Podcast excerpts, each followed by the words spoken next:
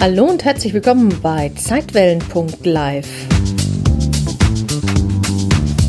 Der Podcast, der sich auf eine etwas andere Art mit dem Leben und dem Tod beschäftigt und dir dabei helfen möchte, deinen Stress besser zu bewältigen. Mein Name ist Janet Richter und los geht's.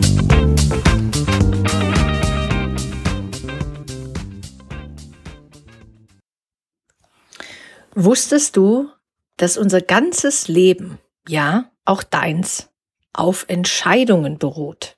Das gilt übrigens auch für unsere Gesundheit, denn ob wir uns als gesund oder krank erleben, das hat etwas mit unserer Entscheidung und damit mit unserer Sicht auf die Dinge zu tun.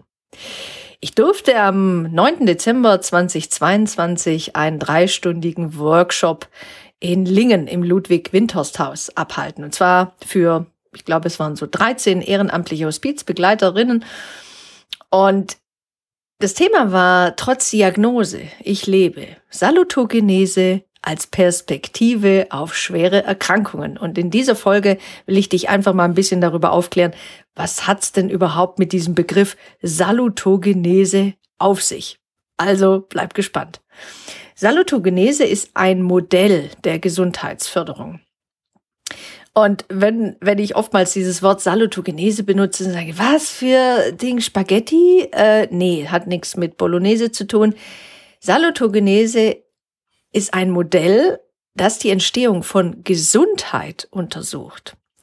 Und sie ist eben eine sehr wichtige Sichtweise auf Gesundheit, denn der gute Aaron Antonowski, das ist derjenige, der damals die äh, Salutogenese sozusagen entdeckt hat, beziehungsweise damit begann, einen anderen, eine andere Sicht auf Gesundheit und Krankheit zu entwickeln, einen Perspektivwechsel vorgenommen hat. Und da du ja weißt, dass ich Perspektivwechsel, Blickwinkelwechsel, Sichtweisenwechsel liebe, ist natürlich auch klar Aaron Antonowski am Start.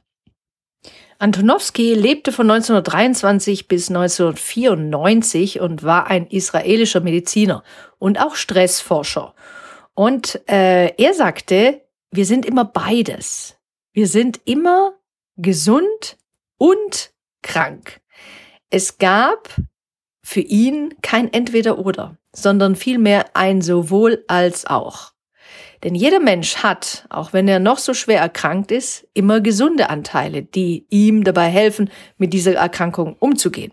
Und diese gilt es zu fördern und zu stärken. Und das kannst du gleich mal bei dir selbst überprüfen. Du würdest wahrscheinlich auf die Frage, naja, wie gesund fühlst du dich gerade? Wie gesund bin ich gerade? Vielleicht sagen, ja, geht schon so bisschen Haarausfall, äh, bisschen Schweißdrüsen, bisschen Allergie und bisschen Rücken, aber sonst, ne? Wenn du allerdings jetzt zum Beispiel einen grippalen Infekt hast oder als du Corona hattest oder sonst eine Erkrankung hattest, hast du vielleicht auch sehr gelitten. Aber dennoch gab es da ja auch gesunde Aspekte und die wolltest du fördern und stärken. Äh, du hast nicht gedacht, äh, ich bin sozusagen zu doof zu irgendwas oder hast bestimmte andere Symptome entwickelt. Nein, es gibt bei jeder Erkrankung auch gesunde Anteile in dir. Und deswegen stellt sich ja die spannende Frage, ist man jetzt gesund oder ist man krank? Und nach Antonowski sind wir eben immer beides. Wir sind also niemals zu 100 Prozent gesund und damit auch niemals zu 100 Prozent krank, denn sonst wären wir bereits tot. Antonowski kam übrigens da drauf, als er zigtausend Menschen äh, fragte, befragte, Interviews geführt hatte, was ihnen half, und zwar in Krisen. Und er fragte sie, was hat dir dabei geholfen, in dieser Krise an der nicht zu zerbrechen oder auch an Schicksalsschlägen nicht zugrunde zu gehen. Und er entdeckte einen gemeinsamen Nenner. Und das ist sehr spannend. Er nannte dieses das sogenannte Kohärenzgefühl. Das ist ein Gefühl der Stimmigkeit. Und ganz kurz gesagt, das ist ein Gefühl von Urvertrauen ins Leben, wenn du so willst, eine Art Gottvertrauen. Unter diesem Kohärenzgefühl, das wird auch bezeichnet als Sense of Coherence, weil das hat viel mit dem Kohärenz Sinn zu tun. Da verstand eben der gute Antonowski eine Art Lebensorientierung oder auch eine Haltung dem Leben gegenüber, die darüber irgendwie Auskunft gibt, wie man mit den Wechselfällen des Lebens oder auch mit einer heftigen Herausforderung besser klarkommt. Das Kohärenzgefühl, das steht damit in direktem Zusammenhang mit dem Resilienzfaktor. Und die Resilienz ist ja deine psychische oder seelische Widerstandskraft, also wie du mit Krisen und Problemen und Schicksalsschlägen und Herausforderungen besser klarkommst oder wie du überhaupt damit klarkommst. Und die sogenannte Selbstwirksamkeit ist ein Aspekt der Resilienz. Das sind jetzt lauter Worte, wo du denkst, was sind das alles für Worte hier? Selbstwirksamkeit bedeutet nichts anderes, als dass du dein bester Wirkstoff bist. Dass du sozusagen über dein eigenes Selbst verfügen kannst. Dass du wirksam bist in deinem Leben, in deinem eigenen Leben. Dass du etwas bewirken kannst. Und da sagte Antonowski, ist das einer der wesentlichsten Faktoren. Dass du in irgendeiner Art und Weise Einfluss nehmen kannst, kein Opfer der Umstände bist, selbst wenn du eine Erkrankung hast, dass du immer noch bestimmen kannst, wo möchtest du denn äh, vielleicht auch sein, in welches Krankenhaus, zu welchem Arzt, mit welchen Menschen möchtest du dich umgeben, möchtest du lieber diese Therapie oder jene, möchtest du lieber das Medikament nehmen oder lieber alternativ? Oder möchtest du lieber das oder jenes tun. Wie selbstbestimmt kannst du Einfluss nehmen auf all das, was dich sozusagen umgibt. Deswegen, meinte Antonowski, nur wenn wir Menschen Herausforderungen als kohärent, also als stimmig einschätzen, erleben wir uns selbst als besten Wirkstoff, weil wir etwas bewirken können.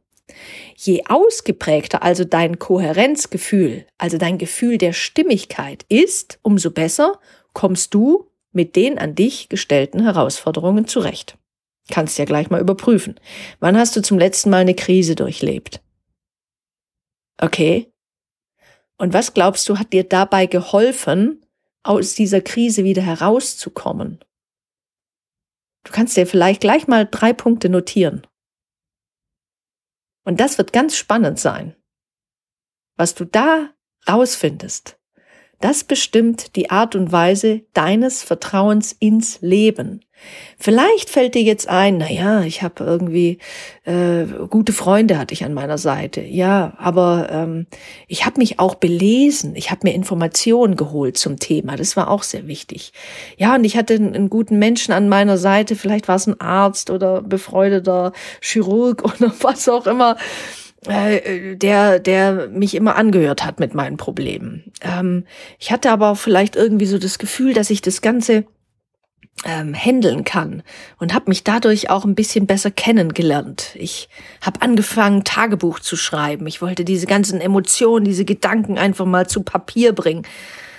Und genau, genau, genau, da bist du schon mittendrin im Kohärenzgefühl. Denn jetzt will ich dir mal sagen, was Antonowski herausgefunden hatte bezüglich des Kohärenzgefühls. Und zwar, dass es nach seiner Auffassung auf drei Faktoren beruht. Es gibt also drei Parameter, drei Komponenten, aus denen sich dieses Kohärenzgefühl zusammensetzt. Und das ist erstens die sogenannte Verstehbarkeit.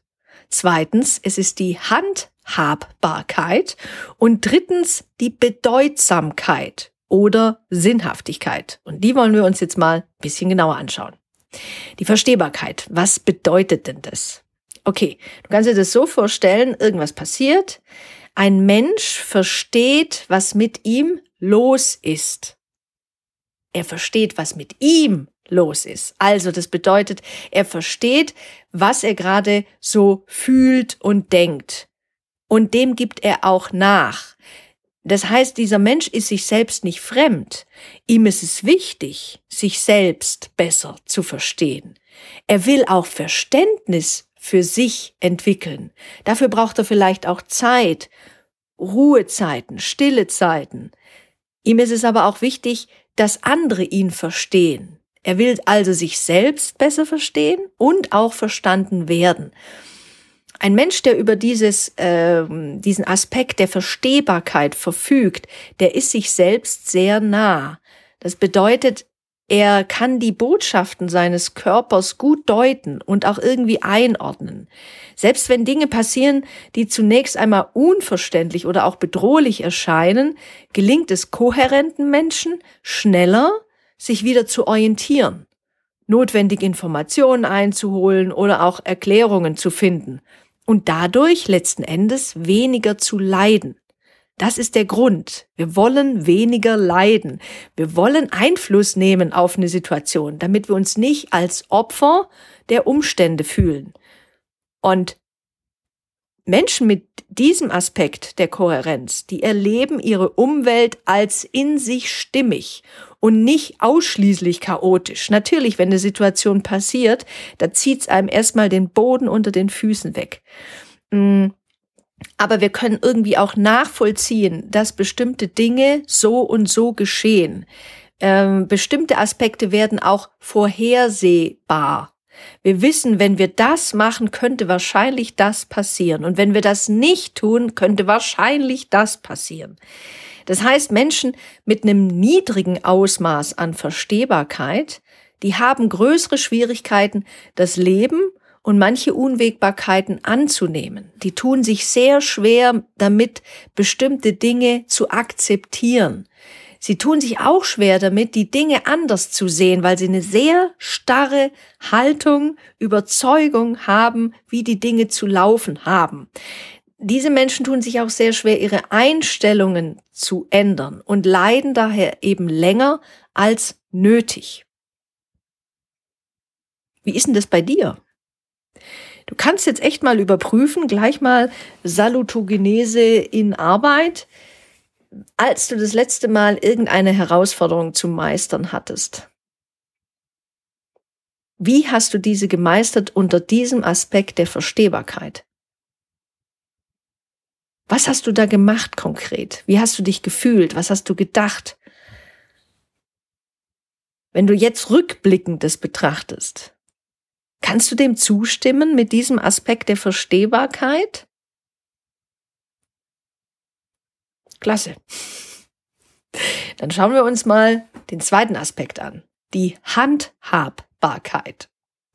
Das bedeutet nichts anderes, als dass ein Mensch die Dinge gut handeln kann. So kannst du dir das merken. Handhabbarkeit hat was mit Hand, Handlungsfähigkeit zu tun, handeln.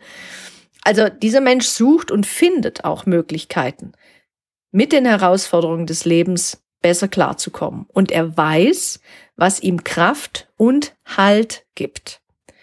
Dieser Mensch kennt seine Ressourcen, seine Stärken, seine Fähigkeiten, Talente, alles, was er gut kann.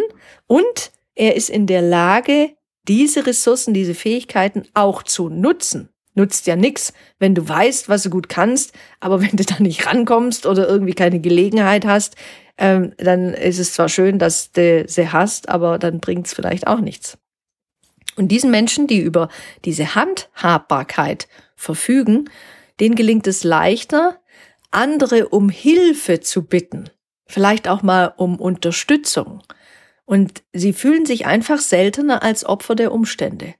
Sie haben noch so ein so ein Gefühl von, egal wie schlimm es auch sein mag, ich habe irgendwie auch die Kontrolle. Und da kommt jetzt der positive Aspekt der Kontrolle zum Einsatz. Das heißt, diese Menschen sind eher in der Lage, sich anzupassen, aber auch sich neu zu orientieren und versuchen irgendwie der schwierigen Situation habhaft zu werden.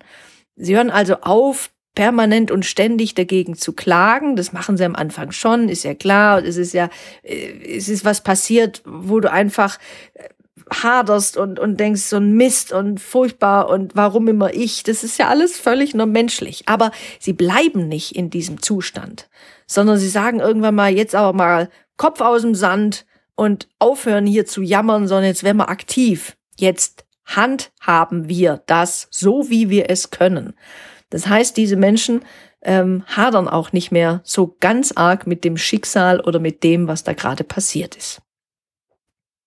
Und auch hier wieder kleine Reflexionsfrage. Wie ist denn das bei dir? Hast du manchmal das Gefühl, du kannst die Dinge gut handeln? Oder wann gelingt dir das nicht so gut?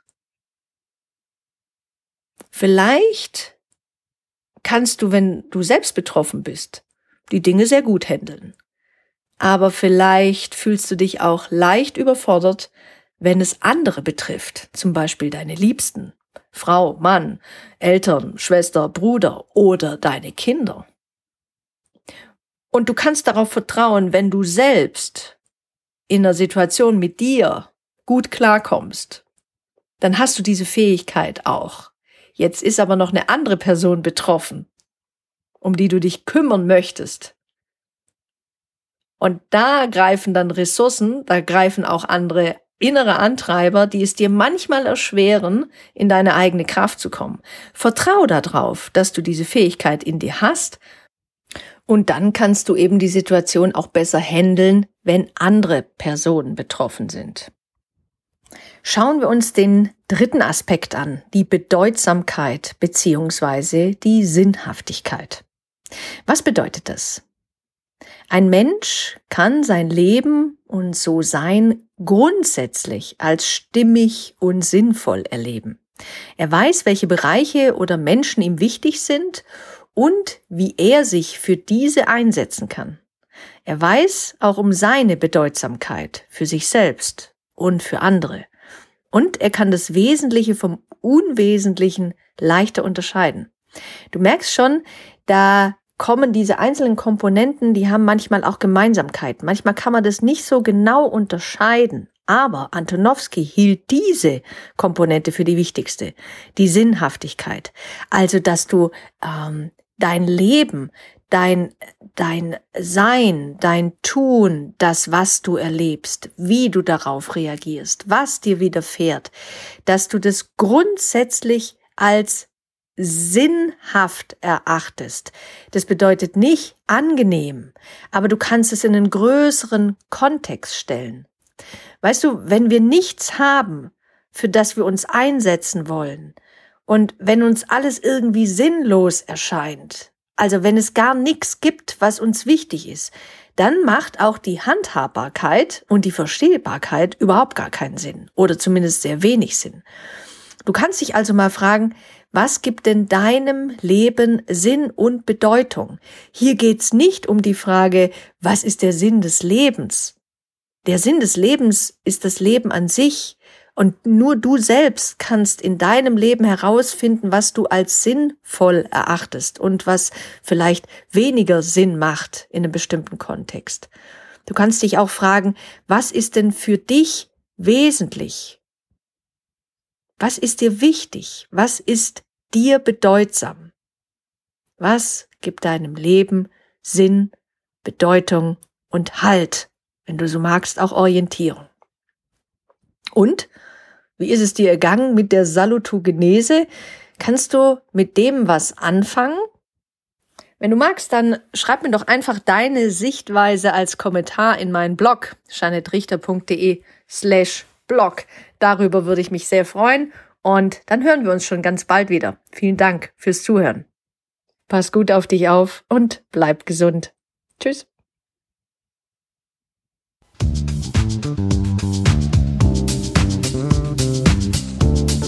Vielen Dank fürs Zuhören und wenn dir diese Podcast-Folge gefallen hat, dann freue ich mich sehr über deine Bewertung auf iTunes.